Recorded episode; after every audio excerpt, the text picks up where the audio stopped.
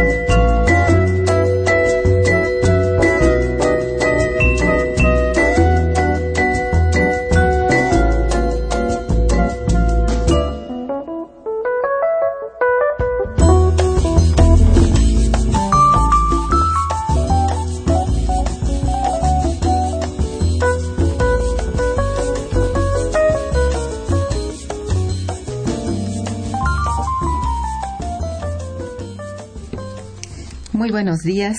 Bienvenidos a Momento Económico, coproducción del Instituto de Investigaciones Económicas y Radio Universidad. Les saluda Irma Manrique, investigadora del Instituto de Investigaciones Económicas, hoy jueves 22 de enero de 2015. El tema que abordaremos el día de hoy es Ayotzinapa y el ordenamiento del siglo XXI y para ello contamos con la valiosa presencia de las doctoras Ana María Aragonés Castañer y Ana, Esther Ceseña Martorella. Bienvenidas, compañeras. Gracias, Ana. Buenos días. Gracias. Nuestros teléfonos en el estudio 55 36 89 89 tiene cuatro líneas para que se comuniquen con nosotros. También para comunicación desde el interior de la República contamos con el teléfono LADA sin costo 01800 505 2688. La dirección de correo electrónico para que nos manden sus mensajes es una sola palabra momentoeconómico arroba unam.mx. De nuestras invitadas. Ana María Aragonés es investigadora en el Instituto de Investigaciones Económicas, doctora en Derecho por la Universidad de Montpellier, Francia, es profesora del posgrado en Estudios México-Estados Unidos de la FESA Catlán y de Historia Económica y Social. Es miembro del Sistema Nacional de Investigadores, ha sido profesora invitada en la Universidad de Lanús, Lanús, Lanús, Lanús Argentina, entre 98 y 99, profesora invitada Fulbright en la Universidad Salisbury de Estados Unidos, así como en la Universidad Poitiers de Francia. Cátedra Nabor Carrillo, profesora de las cátedras Historia Económica General de América Latina y México, es articulista de opinión en, en la jornada, ha escrito libros, artículos de libro, de libros y artículos de revistas sobre el tema migratorio, ha participado en congresos y coloquios nacionales e internacionales relacionados con el tema de la migración, Em, entre sus principales publicaciones, Migración Internacional, algunos desafíos, Migración y Desarrollo, debates y propuestas, Crisis económica y migración. Anester Ceseña Martorella tiene grado de doctorado del tercer ciclo de Relaciones Económico-Internacionales por la Universidad de París Sorbona. Es licenciada en Economía por la Facultad de Economía de la misma universidad. Es investigadora del Instituto de Investigaciones Económicas. Em, coordinadora del Observatorio Latinoamericano de Geopolítica y sus líneas de investigación son hegemonía mundial, movimientos sociales y geopolítica, empresas transnacionales. Entre sus proyectos destacan Observatorio precisamente de Geopolítica Latinoamericana, Empresas Transnacionales y Recursos Naturales en América Latina y Polarization Project. Es autora en el posgrado perdón, tutora en el posgrado de estudios latinoamericanos de la UNAM y profesora de la Facultad de Filosofía y Letras también de la Universidad Nacional Autónoma de México. Bien, a finales del pasado mes de septiembre de 2014 hubo acontecimientos violentos en Ayotzinapa los cuales tuvieron consecuencias fatales, como fue la desaparición de 43 estudiantes y otros eventos previos no menos cruentos que han llamado considerablemente la atención de la opinión pública hasta la fecha. Al respecto, nuestras invitadas de hoy, investigadoras del Instituto de Investigaciones Económicas, han, analizado el problema y vienen a compartir reflexiones propias, así como aquellas fruto de su intercambio de opiniones y análisis concienzudos de diversos investigadores universitarios preocupados por la dimensión de la problemática generada a nivel nacional y que hoy no solo traspasa nuestras fronteras, sino que complica todos los ámbitos, tanto el político como el social, el económico, el cultural, etcétera. Para comenzar con esta emisión, solicito atentamente a nuestras compañeras caracterizar esta grave situación que nos aqueja. Anester. bueno, en realidad eh, creo que este hecho se inscribe en una en un largo periodo eh, de, de, deterioro que ha ido sufriendo el país eh, la gobernabilidad en el país y que viene desde el momento en que se inicia esta estrategia supuestamente de guerra contra el narco y el, eh, acuerdo con Estados Unidos de la iniciativa Mérida, que es de hecho un plan México. A partir de ese momento se emprenden una serie de acciones políticas, movimientos, entre los que destaca sobre todo el hecho de que el ejército que, bueno, desde siempre ha sido represor de movimientos en el interior del país, pero a partir de ese momento oficialmente la seguridad interna del país queda a cargo del, del ejército. Y eso es algo muy delicado porque el modo de funcionar del ejército, digamos, hay un problema de soberanía nacional que se juega entre nacionales. Entonces, es realmente e, es una eh, eh, implica una complejidad en las relaciones de la sociedad y en las relaciones de la sociedad con el Estado. Eh, en, el marco de todas estas políticas, bueno, se ha ido desarrollando una cuestión que es muy delicada de tratar, pero que está, pues, digo yo, ya a estas alturas ampliamente documentada de eh, relación eh, un poco perversa entre el ejército y el crimen organizado. El ejército en muchos casos se ha denunciado que protege las acciones del crimen organizado, en muchos otros que forma parte de ellas, de estas acciones. Y el caso de Guerrero es en ese sentido emblemático, porque Guerrero ha, sido uno de los lugares de mayor intervención del ejército en seguridad interna, incluso antes de la iniciativa Mérida y antes de estas políticas, cuando la guerra sucia en México. Allí directamente el ejército el que ejercía, digamos, el disciplinamiento social y desde entonces a la fecha no se han roto los tejidos que construyó en esa región, no se han roto los vínculos con pues digamos la mafia de Guerrero, ¿no? Con el crimen organizado que está en Guerrero. Entonces, bueno, eso es como un como un marco, un contexto en el que ocurren los hechos de Ayotzinapa. A eso hay que, hay que agregar que hay un nerviosismo muy grande en la sociedad mexicana a partir del momento en que forzadamente se lanza toda la cascada de reformas estructurales cuando llega Peña Nieto. Reformas que, por cierto, habían sido intentadas ¿no? en los periodos anteriores del PAN y no se habían podido eh, implantar. Y bueno, Peña Nieto llega con el mandato de lo haces todo y rápido para que la gente no tenga ni tiempo de reaccionar. Y la gente sí, en el momento quizá no reaccionó tanto, pero evidentemente no está contenta y está reaccionando a su tiempo. Ciertamente. y, y entonces necesita necesita este gobierno para sostener sus reformas, pues también una política fuerte de disciplinamiento que está tomando cuerpo en todas partes del país y que va acompañando esta otra vertiente de disciplinamiento vinculada a los negocios del crimen organizado. Entonces que se confunde un poco con ella y que tiende a eh, reprimir de manera violenta todo aquello que es disidencia. Y bueno, la disidencia de las normales rurales que han sido tan agredidas, tan atacadas, donde están pues los jóvenes más yo diría más vulnerables, ¿no? Y más también del México profundo y que de repente no quieren dejar de ser, es decir, no quieren eh, convertirse en objetos o en desechos en esta sociedad y que están peleando por su lugar.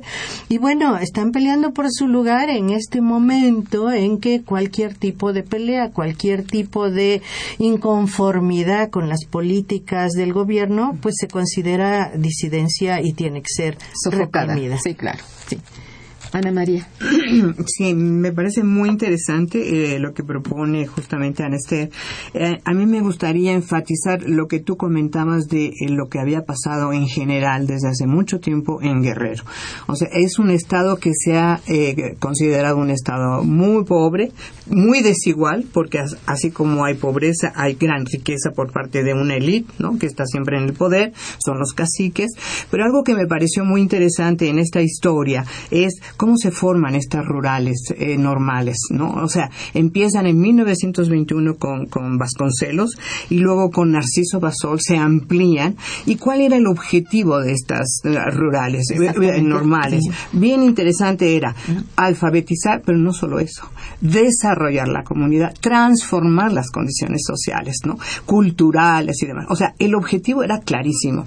Entonces, claro, empiezan a surgir los primeros profesores, los primeros maestros con esta idea, ¿no? Entonces, claro, esta idea de transformación social, de, de transformación, desarrollar la comunidad, toca con el, el, proyecto nacional, indudablemente, de los caciques, de toda esta gente, ¿no?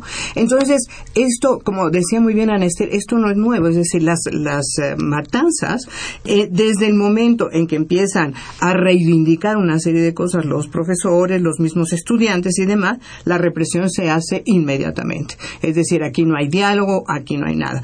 Los diferentes eh, gobernadores en realidad lo que hicieron fue reprimir. Y ahí estaba también el, el, ejército. O sea, lo que nosotros vimos, por ejemplo, Aguas Blancas, pero luego el Charco. O sea, el Charco es el antecedente de Tlatlaya. O sea, fue, no fue un enfrentamiento, fue una masacre del, del, del, ejército, ¿no? Efectivamente. Eh, eh, eso es una de las cosas. Entonces, claro, eso, ahora uno dice, bueno, ¿por qué ahora? Porque hay toda una acumulación de agravios como decía Luis Hernández, ¿no?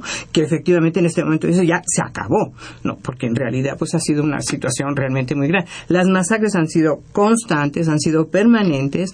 La, es más, eh, leía unas cosas verdaderamente terribles, ¿no? Los profesores cuando los maestros se ponían a, exigir una serie de cosas, ¿no? Entonces los desorejaban, o sea, hacían unas cosas verdaderamente. la represión ah, contra la, la, la, la reivindicación fue permanente hasta lo que acaba de pasar, ¿no?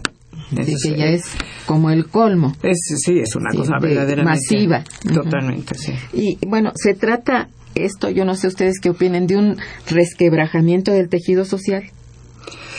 Eh, mira, yo... se habla mucho de esto, por eso lo planteo. Sí, bueno, en realidad yo creo que no hay ese resquebrajamiento. A mí me parece que hay una parte de la población que se ha mantenido en parte gracias a estas a estas rurales, pero hay otra parte que, por ejemplo, si es uno de los estados más pobres, ¿qué es lo que se ve? Una migración impresionante. La migración rompe el tejido social. La gente que se queda no. De ahí que, por ejemplo, es muy si hace uno la comparación cuando pasaba ahí, se mantuvo el tejido social justamente porque casi no había migración, era bajísima sin embargo, en Guerrero no. Entonces, si hablamos de la, si se rompe el tejido social, tiene que ver con que la gente ha tenido que salir, porque claro, toda esta situación lo que te hace es no poderlo enfrentar internamente, y entonces lo que decía uno de los, de los padres, o los jóvenes tienen que irse con el narco porque la cosa de la amapola necesita mucha gente, ¿no?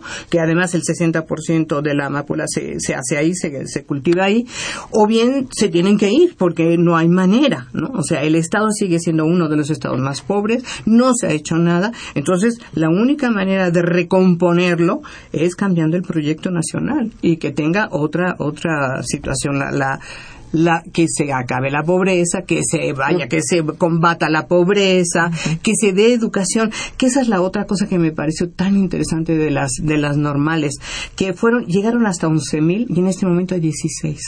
Pero claro, ¿de qué te sirve la educación de conciencia? 16. solo 16. Solo 16. es conciencia pero que esa conciencia no les conviene a, los a los a, los políticos por supuesto no entonces hubo que retraer. Entonces claro a mí me parece que como bien señalaba Anester el problema es que es un modelo que si ya el capitalismo de por sí es excluyente es desigual crea desigualdades y demás a partir del neoliberalismo y de la crisis del 2007-2008 esta situación se ha realmente eh, exagerado en este sentido no y claro ahora efectivamente con las reformas realmente pues estamos ya al borde del precipicio realmente, ¿no? Yo creo que sí hay una tejido social, una descomposición social muy profunda que viene, como decía Ana María, del momento del, del neoliberalismo, pero eh, si ponemos, por ejemplo, el foco en qué ocurría con los jóvenes en el momento más duro del neoliberalismo, ¿no? Digamos los años 80, 90, ¿qué estaba pasando? No había no había ningún tipo de expectativa para los jóvenes, ¿cierto? No había ningún tipo de empleo, no no tenían como sentido en la vida. Y empezó a ocurrir que los únicos lugares donde podían tener empleo, los jóvenes, era en los cuerpos de seguridad o te haces policía. Recuerden ustedes los anuncios que incluso en el radio, ¿no? Y la, la policía les ofrecía el doble de sueldo, además, etcétera. Un sueldo. a tener, no, un, sueldo, pero además el doble de lo que, de lo que era el salario mínimo. Entonces empieza a haber una orientación de, de muchos jóvenes en la sociedad y también no jóvenes hacia actividades que tienen que ver con la violencia, sea porque se convierten en, sicarios o en de algún modo trabajan con el crimen organizado, sea porque entran a los cuerpos de seguridad, al ejército, las policías, se crean nuevas policías. O sea, eso era lo que estaba en boom y eso es lo que atrae a muchos de estos jóvenes. Y el problema que eso tiene es que son actividades en las que se construye una, una condición de impunidad. Y cuando la impunidad entra en la sociedad, la sociedad pierde condiciones de gobernarse a sí misma. Es decir, lo que lesiona la impunidad es el Estado de Derecho. No hay manera de que tú acudas a un juez, etcétera. O sea, las cosas ocurren en la calle y van, van, este, la, sanción, digamos, se ejerce de manera directa. Esto ha descompuesto mucho la sociedad y esa descomposición la vemos hoy en día. Alguien que es capaz de desollar a un chico, alguien que es capaz de hacer una cosa como esa, ¿de dónde viene? Sino de estas podredumbres que se crearon ahí y de estas impunidades que se han ido construyendo a lo largo de estos años. Básicamente sí, tienes toda la razón. Bien, vamos a hacer una breve pausa. Estamos en Momento Económico conversando con las doctoras Ana María Aragonés y Ana Esther Ceseña sobre Ayotzinapa y el ordenamiento del siglo XXI. Quédense con nosotros.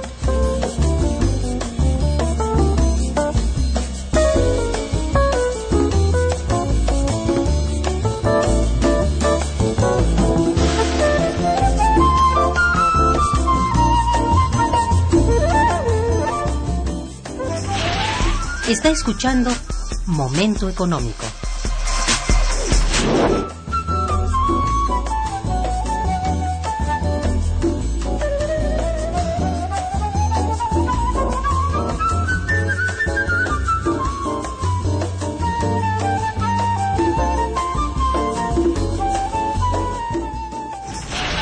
El teléfono en cabina 55 36 89 89.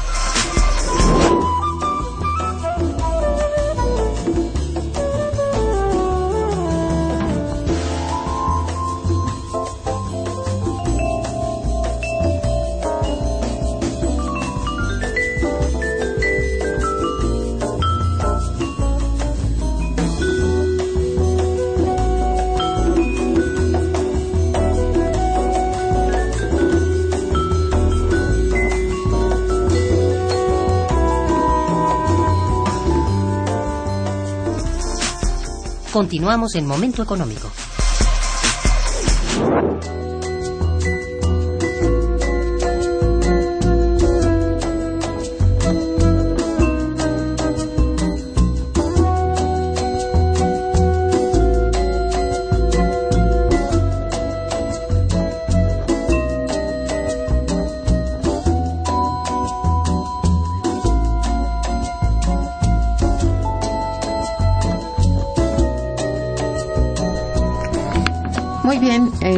Mencionado ustedes algo importantísimo que es ese, ese parteaguas entre el modelo de acumulación anterior y el nuevo. Estamos hablando de un modelo de acumulación que, bueno, para qué mencionar que era el famoso eh, modelo eh, basado en la sustitución de importaciones desde el punto de vista económico, en fin, que tuvo características muy específicas y un resultado, bueno, eh, más bien positivo en, término en términos económicos porque hubo crecimiento.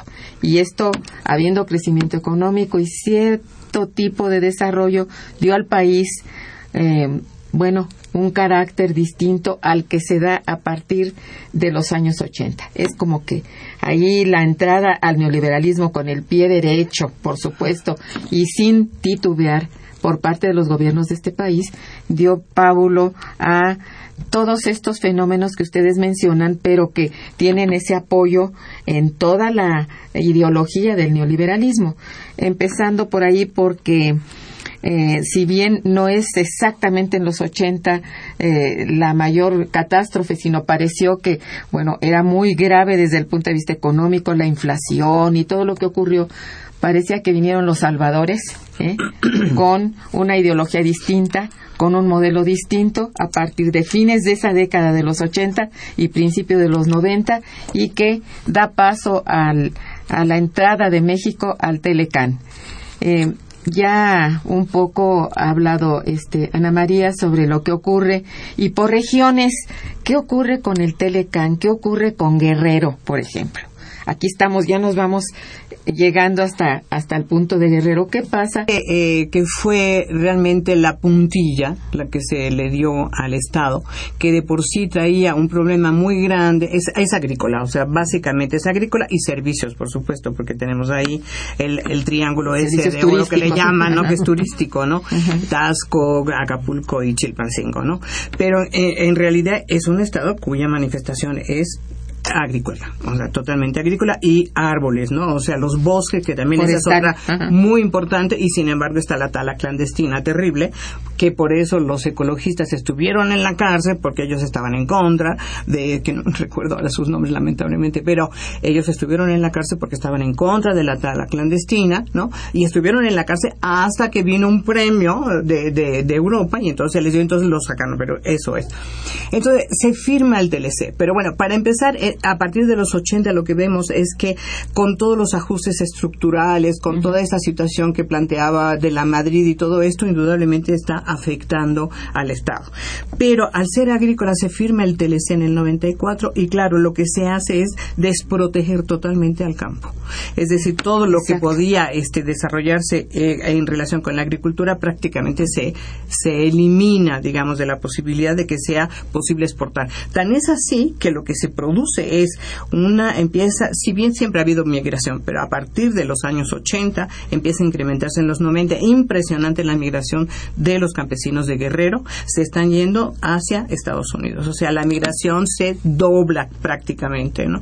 Llegan a Estados Unidos y, oh ironía, resulta que ellos mismos están trabajando como indocumentados en los campos de Estados Unidos, en las grandes granjas de Estados Unidos, y ellos nos manda, Estados Unidos nos manda ahora la canasta básica prácticamente la estamos comprando a Estados Unidos. Es decir, se ha devastado el campo, no hemos hecho inversiones en el, campo, al contrario, se ha reducido la inversión de una manera impresionante y la gente se tiene que ir, o lo que planteaba este Anester, ¿no? Pero una de las formas que han, que han podido enfrentar esta grave situación ha sido con la migración.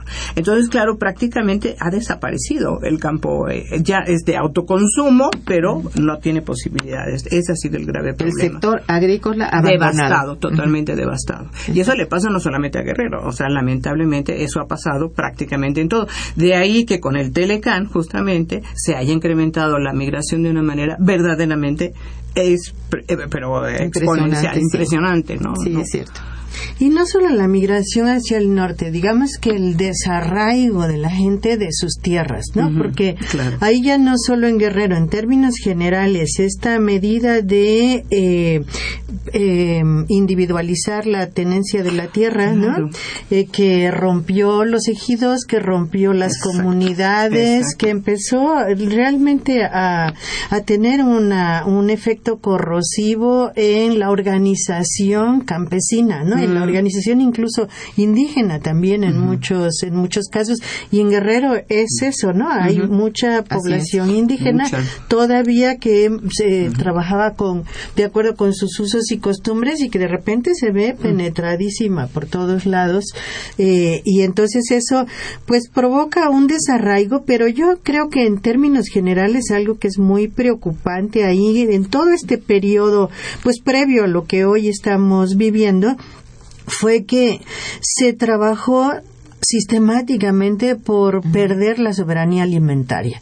O sea, soberanía alimentaria que el país tenía, ahora decía Ana María, ahora importamos lo que nuestros campesinos producen en Estados Unidos, pero teníamos soberanía alimentaria y unos años antes del neoliberalismo, incluso todavía, cuando empezamos con esta idea de que el petróleo nos va a resolver todos los problemas, que fue una idea también encaminada por Estados Unidos, porque a ellos les interesaba mucho tener eh, mm. acceso al petróleo mexicano, ¿no? Necesitaban mucho petróleo en ese momento porque además estaba la contradicción con la OPEP. Entonces ahí el campo se anuló completamente y hoy pues importamos maíz y frijol. O sea, ¿qué más, qué más se puede decir? O sea, es un país altamente dependiente desde el punto de vista económico-social, pero al mismo tiempo con el TLC se rompe esa estructura de la que tú hablabas, Irma, ¿no? Cuando la sustitución de importaciones, es decir, toda esa pequeña industria, mediana industria para el mercado interno desaparece completamente. desaparece toda la planta productiva. Es barrida y entonces hoy tenemos que en el país quienes producen son las transnacionales, se producen bienes para el mercado exterior, es. decir, ha habido una devastación económica del país en términos generales que por supuesto impacta tremendamente tremendamente a la población. Y si tú piensas que ahí se están haciendo enormes ganancias, porque también son los tiempos en que se creó un Slim como, ¿no? Que, llegó a las alturas que hoy tiene, en que han crecido muchos de estos supermillonarios, pero al mismo tiempo tú tienes salarios mínimos que se mantienen casi al nivel que tenían en aquel entonces. No es, posible, o sea, es, es realmente una afrenta a la inteligencia mantener un salario mínimo al nivel nivel en el que está hoy en día, que sabemos que no alcanza absolutamente para nada, ¿no? Entonces hay, hay como estos elementos de polarización muy pronunciada de la riqueza, ¿no? De las oportunidades, de las condiciones de vida, al mismo tiempo que una eh, eliminación de la posibilidad de la gente de reproducirse a sí misma que tenía antes cuando disponía del campo. O sea, la gente se organizaba a su manera y vivía a su manera, pero por lo menos podía comer, podía garantizar su subsistencia. Hoy no puede porque ya no tiene esos básicos que le permiten trabajar para garantizar su subsistencia. El, el autoabastecimiento desapareció por completo. Casi. Y esa migración campo-ciudad y después campo al exterior, pues es casi, bueno, pues el resultado. Y el resultado ha sido de devastación económica. Esto hay que entenderlo perfectamente. No existe realmente un contexto económico que, del cual podemos, podamos hablar eh, como para el futuro. Ya en el futuro inmediato tenemos eh, verdaderamente comprometido lo poco que había y el poco patrimonio que quedaba ha quedado completamente en manos ajenas. Y esto queda muy claro con la dichosa reforma energética, ¿no? Aquí se ha hablado bastante sobre ello. Eh, nuestros radioescuchas son muy claros de esto. También han venido gente del instituto a explicar perfectamente lo que pasa y básicamente con el petróleo. Entonces ahí, bueno, este, esta devastación económica lleva al individuo, pues desde luego, a que, bueno, de qué vas a vivir, cuál es tu techo, cuál es tu futuro, eh, este, laboral. No existe con las dichosas reformas que hemos eh, eh, padecido a partir de que se han, bueno, aprobado en las cámaras, bueno, sencillamente no queda para dónde voltear te haces sicario. Es lo único que queda. Entonces, bueno, entonces, a ver, ustedes en algunas cosas que he leído de, las, de los artículos que han escrito, hablan de, de una guerra interna. ¿Podría ser esto guerra interna? Como que el país se encuentra casi inmerso en este digamos, no por todos lados, pero sí con el peligro de una guerra interna. ¿Tú qué opinas, Anester? Pues yo creo que hay una guerra interna, pero una guerra no declarada. O sea, estas guerras sordas que hay hoy en día en muchos lados del planeta y que efectivamente, o sea, es una guerra contra los pobres, contra los jóvenes, ¿no? Sobra gente, o sea, los economistas maltusianos insisten en que sobra gente en muchos lados, pues entonces pues, hay que echarla al mar o hay que hay que hacerle algo. Y entonces de repente la gente empieza a ser prescindible empieza a ser un, un bien mm. desechable, ¿no? Y hasta un problema, un problema, que hay que resolver. A mí ya me tocó ver algunas tesis de doctorantes en donde plantean esto. Estoy verdaderamente, de veras, azorada y me da miedo porque ya los jóvenes tienen esta idea. Ya, ya se generó dentro de ellos la idea de que, bueno, lo que sobra son personas. Fíjate cuando lo... Y por eso ellos dicen que eh, pues ya les han quitado tanto que hasta el miedo les quitaron. Y justamente eso es lo que han dicho los jóvenes. Ha, sido impresionante cómo los jóvenes han salido ahora con el problema de Ayotzinapa a marchar, a protestar, a inventar mil cosas creativas, porque además son fantásticos, todo se les ocurre. Y, y una de las cosas que insisten muchísimo es que ya, ¿a qué le vamos a tener miedo si ya no tenemos nada? Ya no tenemos futuro, no hay horizonte el país se está pues digamos, este, desmoronando. Pues o sea, yo esto de la guerra interna más lo plantearía en esos términos cuando cuando preguntabas claro. el impacto regional y eso. Tiene que ver con esto. Yo creo que sí hay claramente un peligro de balcanización en el país hoy en día que es pues también una desaparición del país como tal, de la nación como tal. Hay que ha ido incluso comiéndose al poder federal, o sea, si si nosotros observamos lo que ha pasado últimamente en Michoacán, Guerrero, ¿no? Oh, sí cómo se, cómo se van moviendo las fuerzas. La verdad que hay muchos momentos en que te das cuenta que el presidente no tiene nada que hacer ahí porque nadie lo toma en cuenta, porque realmente las cosas se están jugando en otras canchas y, y los poderes locales están muy fuertes porque además están, están fortalecidos por la economía, digamos, ilegal, que no es solo narco, son muchas cosas. Es, por ejemplo, la venta de minerales, la extracción y venta de minerales este, fuera de control. Es un punto neurálgico este, el de los minerales. En los minerales, Sí, pero sí. muchas otras cosas. O sea, son, son poblaciones donde corren, digamos, hay corredores eh, comerciales que, que no están reconocidos legalmente y que funcionan mu- mucho más, eh, de manera más fluida que los otros y que tienen negocios mucho más abundantes y, y sustanciosos que los otros. Y de repente dices, bueno, sí, claro, el país está en crisis si tú te fijas en los indicadores este, reconocidos, Macro. ¿no? Macro reconocidos. Pero, pero ¿qué pasa con todo lo otro? ¿Qué es lo que realmente está ocurriendo en el país? Es como la economía realmente existente y que funciona regionalmente. Son poderes regionales los que la controlan. Son poderes regionales los que establecen vínculos incluso con países externos, ¿no? Con China para venderle el hierro, con otros para, pa- con Estados Unidos para entrar armas, con, o sea, son ya ya hay gestiones que se apartan de la de la centralización del poder no que siempre ha regido al país. Entonces tú ahí tienes pues el peligro, yo no digo que vaya a ocurrir, tal vez no ocurre, pero tienes un potencial de balcanización muy fuerte y de repente si esos negocios son muy sustanciosos, pues hay todo como para impulsar hacia la balcanización. Y eso ocurre en esa región y ocurre en otras regiones del país. Ciertamente. Claro. Y Ajá. por todos lados está Y ocurriendo al norte algo puede ser una parte, sí, y el sí. sur otra. O sea, sí, tienes toda la razón y esto es un gravísimo peligro. Bueno, este, a ver, es un fenómeno, todo el, bueno, los fenómenos se han vuelto tan complejos Ay, sí. que, que es muy difícil eh, ser justos, digamos, en, en, en un juicio.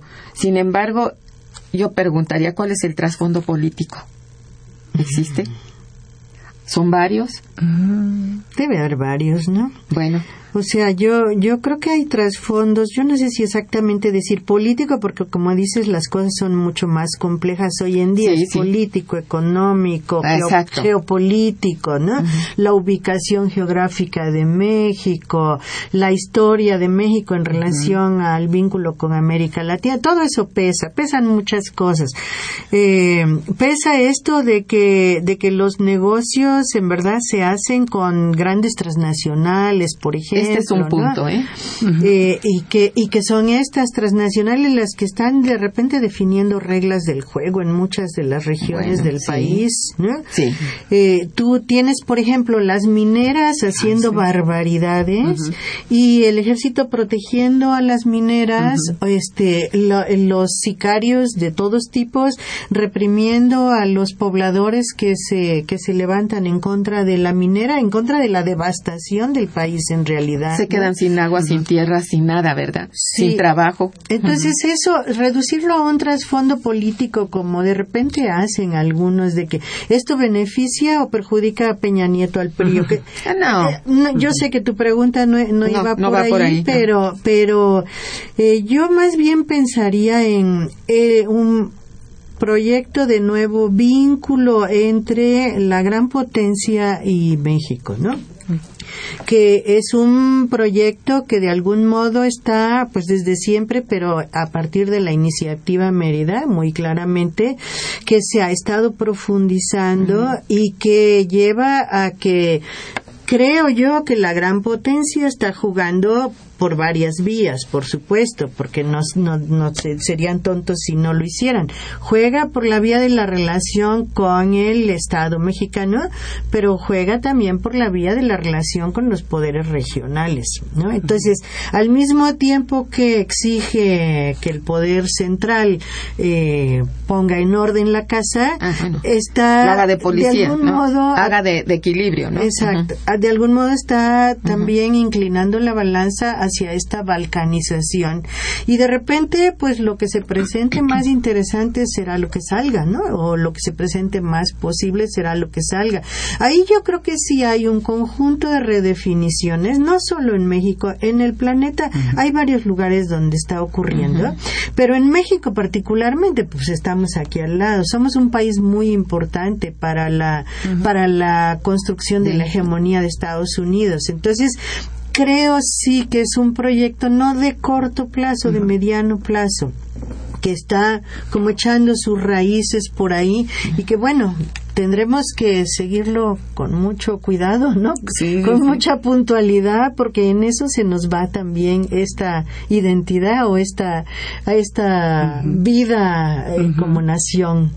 Sí, yo, yo simplemente quisiera este, añadir, porque yo concuerdo plenamente con lo que señala Anester, que en realidad, como vemos, ha sido un proceso como de devastación prácticamente permanente desde los años 80 hemos estado perdiendo. Primero, el Fondo Monetario nos dijo que teníamos que hacer. Entonces, después viene el TLC y entonces Estados Unidos puede mantener su hegemonía agroalimentaria porque además es un poder impresionante. De eso trata, e, eso era lo que quería Estados Unidos. Primero, en, en, México, pero después llegar al Alca hasta, hasta la Patagonia. Claro que no lo logró porque los otros países, claro, tienen otras condiciones, lo han impedido afortunadamente. Pero entonces, ¿qué es lo que nos pasa? Como decía muy bien Anester, nos hemos convertido en un país maquilador. O sea, nosotros no tenemos industria. Ese es un problema realmente muy grave. Hay una enorme debilidad porque estamos simplemente como ensambladores. Entonces, cuando ellos hablan de las grandes exportaciones que hacemos de la industria automotriz como si fuéramos nosotros los pero si la Ford y son todos estos otros. O sea, es una vergüenza. O sea, hay una falta de, de, o sea, no sé, o sea, realmente me parece que es de un cinismo muy grande plantear este tipo de cosas como que todo va muy bien cuando en realidad estamos perdiendo soberanía. Como muy bien decía, la autosuficiencia alimentaria la hemos perdido totalmente. Estamos en completo. Y no hay nada peor para un país que perder la autosuficiencia alimentaria. Pero además, ¿quién la tiene? Estados Unidos.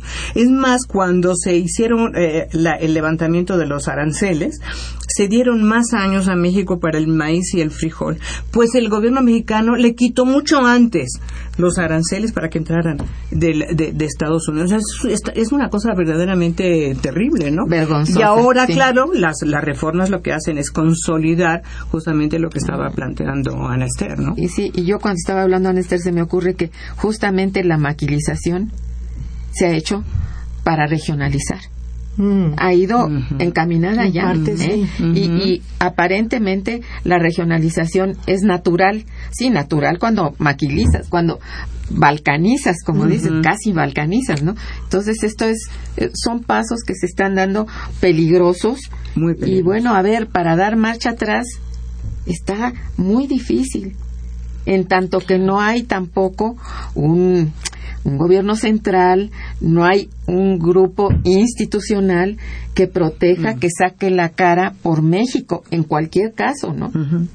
Parece que no. Son procesos irreversibles. Exacto, entonces eso sí es muy peligroso. Y habría que estar muy claros que este que el, el proceso, por ejemplo, político que se avecina, está casi borrado por una unas necesidades inmensas, ¿no? Que no tiene que ver con esos este, vaya, no sé cómo llamarles, ¿no? Pero procesitos, pues, que se van a dar definitivamente. Vamos a un corte musical y regresamos. Quédense con nosotros. Está escuchando Momento Económico por Radio UNAM.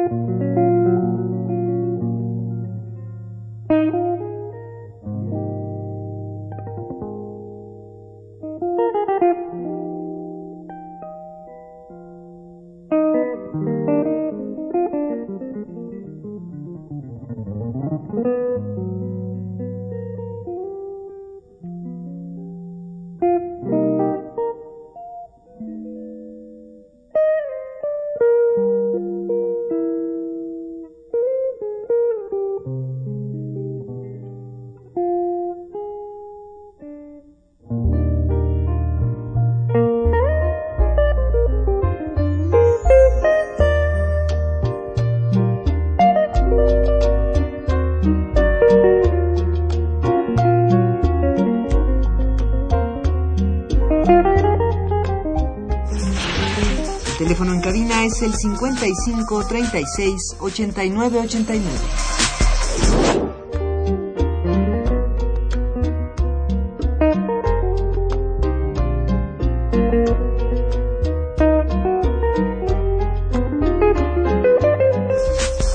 Continuamos en Momento Económico.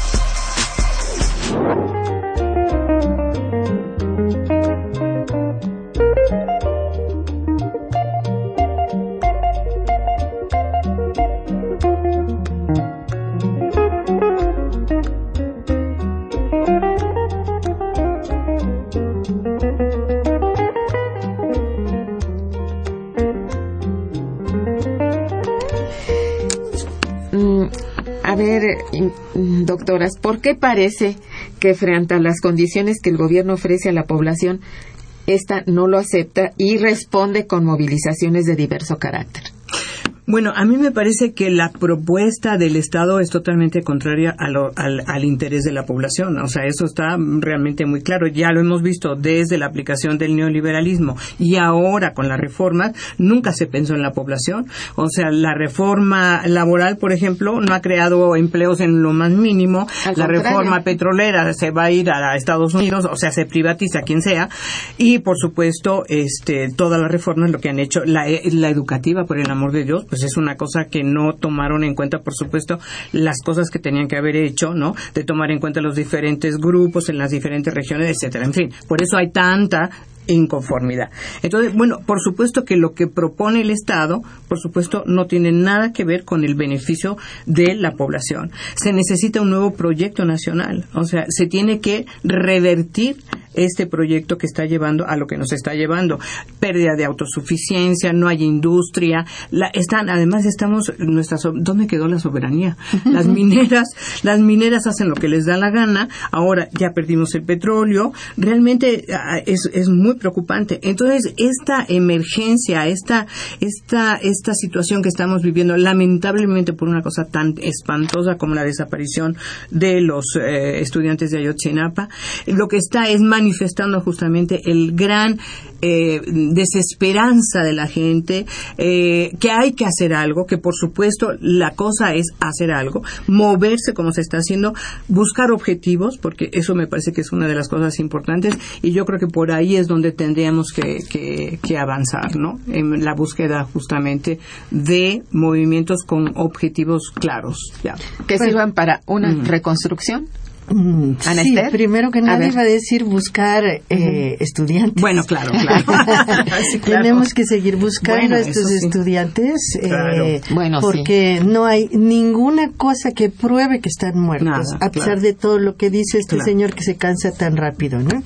Pero no hay no hay ninguna prueba de que estén muertos y entonces para nosotros están vivos y los tenemos que seguir Exacto, buscando. sí, sí, claro. Pero una cosa que es allí muy importante de lo que dice Ana María, eh, lo que preguntas, Irma, es que los muchachos de Ayotzinapa en realidad no son un caso particular. Los muchachos de Ayotzinapa son los jóvenes de este país.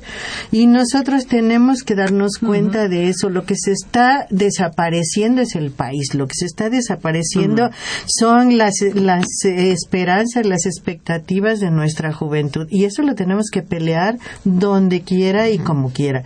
Yo la verdad creo que hay una tremenda incapacidad, ignorancia y cinismo dentro de los economistas del régimen porque las cosas que proponen y que dicen son, la verdad, la mayoría de las veces equivocadas, pero también muy ofensivas con la población. Entonces, allí no hay mucho que hacer con ellos, ¿no? Porque además no escuchan otra cosa y ellos piensan que, que, que, que por ahí va muy bien la, la marcha del país. Entonces no es ahí, la pelea es en la calle, la pelea, por eso ahora ha habido tanta movilización. Es la sociedad la que tiene que tomar en sus manos el país, es la sociedad la que tiene que eh, empezar a ver cómo reconstruye su realidad más allá de el presidente que está o el que vaya a estar. Es decir, hay una cosa que es muy eh, curiosa ahora con las elecciones que vienen. ¿no? El, el, propio Estado declara que el 75%, yo diría por lo menos, de los municipios está es vulnerable al, al crimen organizado. Entonces, ¿qué elecciones tú puedes tener en un país así? Exactamente. Los padres de Ayotzinapa dicen nosotros no vamos a permitir que haya elecciones aquí porque no hay condiciones para que haya una elección. ¿no? En Michoacán, imagínate si hay No, condiciones para una elección. No las hay y el Estado va a imponer las elecciones ahí. O sea, cada vez está otra vez insistiendo en la confrontación y eso va a ser en todos los terrenos. Tenemos actualmente el 30% del territorio nacional concesionado a mineras. 30%.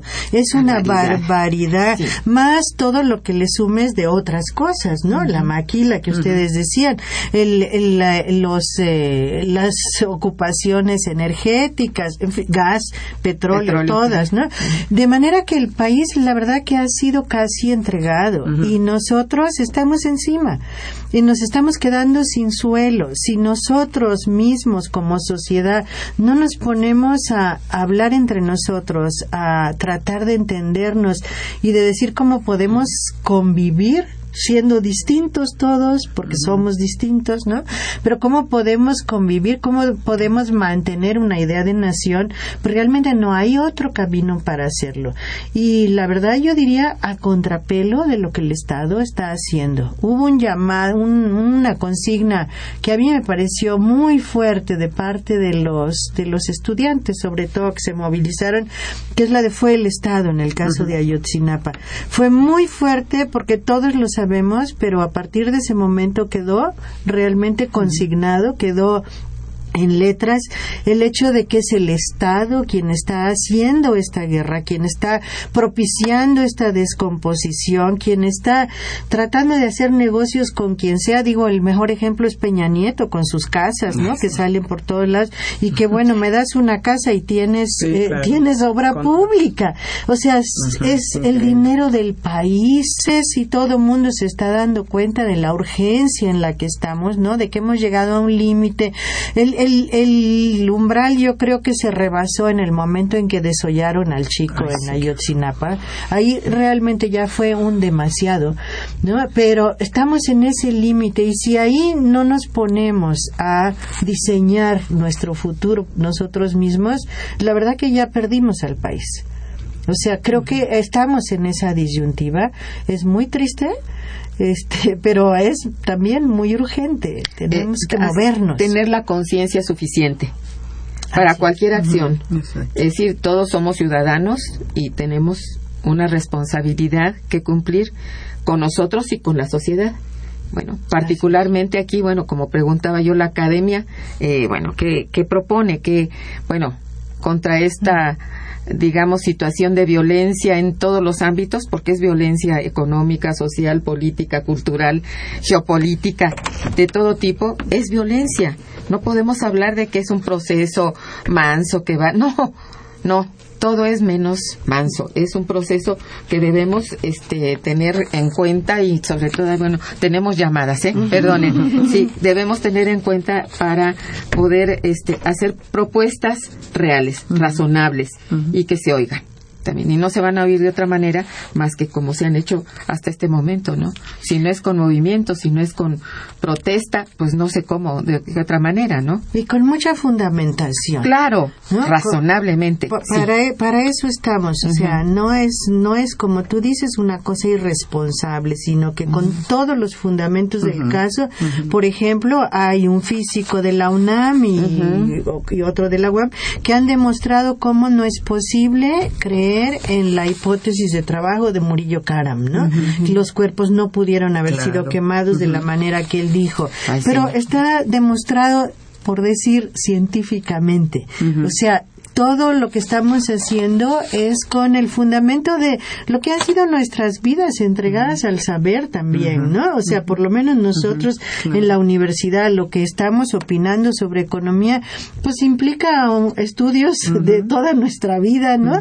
Un conocimiento de la realidad nacional que va muy lejos y que nos permite decir ciertas cosas. Es verdad. Miren, ustedes permítanme agradecer las llamadas y mencionar algunas cosas, reflexiones y, dudas que tienen. Jorge Fernández las felicita y felicita al mm. programa. Dice felicidades a las invitadas por haber hablar de un tema tan polémico e interesante. José Silva también, muchas felicidades y se supone que la represión del Estado hace tiempo dejó de ser tan violento. ¿Por qué hoy tenemos este retroceso? Bueno, no sé qué opinen. no sé cuándo, dejó, de, ser. o sea, yo creo que si vemos la historia simplemente en Guerrero, que es lo que, habíamos hablado, o sea, desde que desde el 21 empezaron la represión, o sea, yo no he visto en ningún momento que hubiera bajado eh, la, la, violencia por parte del Estado para implantar su su propia este proyecto, ¿no? O sea, ese ha sido el gravísimo problema, el autoritarismo, la represión, la falta de diálogo. O sea, aquí se imponen las cosas. Por eso, por ejemplo, lo que comentaba ahora este Anester, en relación con lo que se está proponiendo, que por eso desaparecieron, que eso fue lo que pasó, nadie se lo cree. Y además hay gente, científicos de la UNAM y de la UAM, que están diciendo, no, esto no es así. No es posible. Y en lugar de, poner las cosas sobre la mesa, discutir abiertamente, para nada. No, bueno, esto no va a ocurrir. Es, una, es verdaderamente terrible. Entonces, yo creo que ha sido una forma en la que el Estado se ha mantenido como tal durante 70 años el PRI, se siguió los 12 años del PAN y sigue igualito. O sea, no veo yo que haya bajado. Se ha intensificado, eso sí. Eso sí, intensificado, bueno, sí. Bueno, hay que decir que la mediatización cuenta. O sea, en la medida en que acallan, en que no se dice, en que se plantea como una cosa, o más bien se le da la información equivocada a la población, o sobre ella en lugar de información se no sé se se, denosta porque no no y además se le ponen programas eh, terribles que que nada tienen que ver con la conciencia este, Pero yo creo que tienes toda la razón en, en la cuestión de la, por ejemplo, mediatización. Cuando, cuando yo veía eh, eh, lo que sucedía con los, con los maestros, que les llamaban, que estaban con los comunistas, que eran no sé qué, o sea, y los desorejaban y demás, hacen aquí lo mismo. Es decir, todos los movimientos que están saliendo son denostados, es decir, son acallados porque son lo que decían aquí, este, bueno, son unos vándalos, son, no cierto, pero eso es lo que está prohijando. Entonces parece ser, claro, pues estos están, eh, los profesores, la CTG, este, todos estos, hay que denostarlos para decir, bueno, es que ellos están mal, son, vándalos, ¿no? Exacto, son Entonces ese, es el problema, ¿no? Y ojo.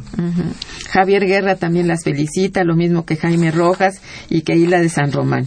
Aquí hay una pregunta de del señor Guerra que dice, ¿qué tuvieron los países de América del Sur que pudieron evitar el dominio del de, tan profundo de Estados Unidos como el que tiene México. ¿Qué nos faltó a nosotros? Pues nos sobró un territorio pegado a Estados Unidos. Nos sobró bueno, por decirlo menos, ¿no? Sí, por decirlo menos. Sí, efectivamente. Bueno, perdimos la mitad del territorio. Así es. O sea que, pero no, también en América del Sur entraron las fuerzas de los poderosos del mundo, que son las fuerzas del capital, del capitalismo. De otra manera, o sea, allí quizá hubo más juego de otras naciones, ¿no? Los británicos tienen mucha presencia en el sur, alemanes, o sea, Europa estuvo más en el sur porque, porque México estaba pegado a Estados Unidos pregunta una radio escucha muy frecuente, la, le saludamos. Doña Hilda de San Román dice, les felicito, dice, pero ¿cómo podemos hacer que se respeten los derechos humanos? Se está desconociendo ese valor, es muy preocupante. Pues sí, lo que hay que hacer es, es justamente organizarnos, luchar, eh, movernos y no quedarnos en nuestras casas o quedarnos en nuestros escritorios, sino realmente creo que es el momento central. Yo creo que este es un momento clave para el país que tome un, derrotero o el otro. Y eso va a depender de nosotros. Entonces a mí me parece este que es muy importante y que no podemos quedarnos callados. Y la organización es fundamental. Actuar en colectivo. Exactamente. Porque si nos quedamos solitos, ahí sí somos muy vulnerables. Exactamente. Armando Aranguren dice, este tema es muy interesante y polémico. Gracias por exponerlo y no temer a la represión. En una de esas, ¿no? Oh, es un aviso. Jaime Rojas también las felicita mucho. Dice, desde el punto de vista económico, ¿podemos reducir el proceso de nepotismo que tenemos en México?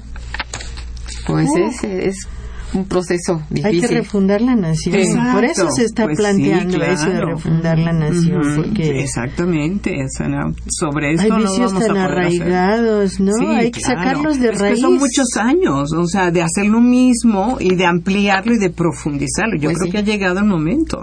Sí, gracias a un señor llamado Salvador, y es el ulti- la última llamada que podemos pasar, les felicita, pero dice, tenemos un gobierno que no nos gobierna. ¿Qué podemos hacer? Lo mismo que decía Gobernarnos nosotros mismos. pues sí, que no- sí, Decidir cómo, qué, en qué condiciones Es- nos vamos a gobernar. Exactamente. Bueno, lamentablemente se nos terminó el tiempo, lo siento mucho porque de veras dan para mucho nuestras invitadas. Este, bueno, pues les agradezco mucho a ella su presencia, a todos nuestros radioescuchas, su preocupación, sus llamadas y su participación. Estuvo en los controles técnicos Socorro Montes, gracias Soco, en la producción Araceli Martínez y Santiago Hernández, en la coordinación y conducción Irma Manrique, quien les desea muy buen día y mejor fin de semana. Momento económico. Radio UNAM y el Instituto de Investigaciones Económicas presentó Momento Económico.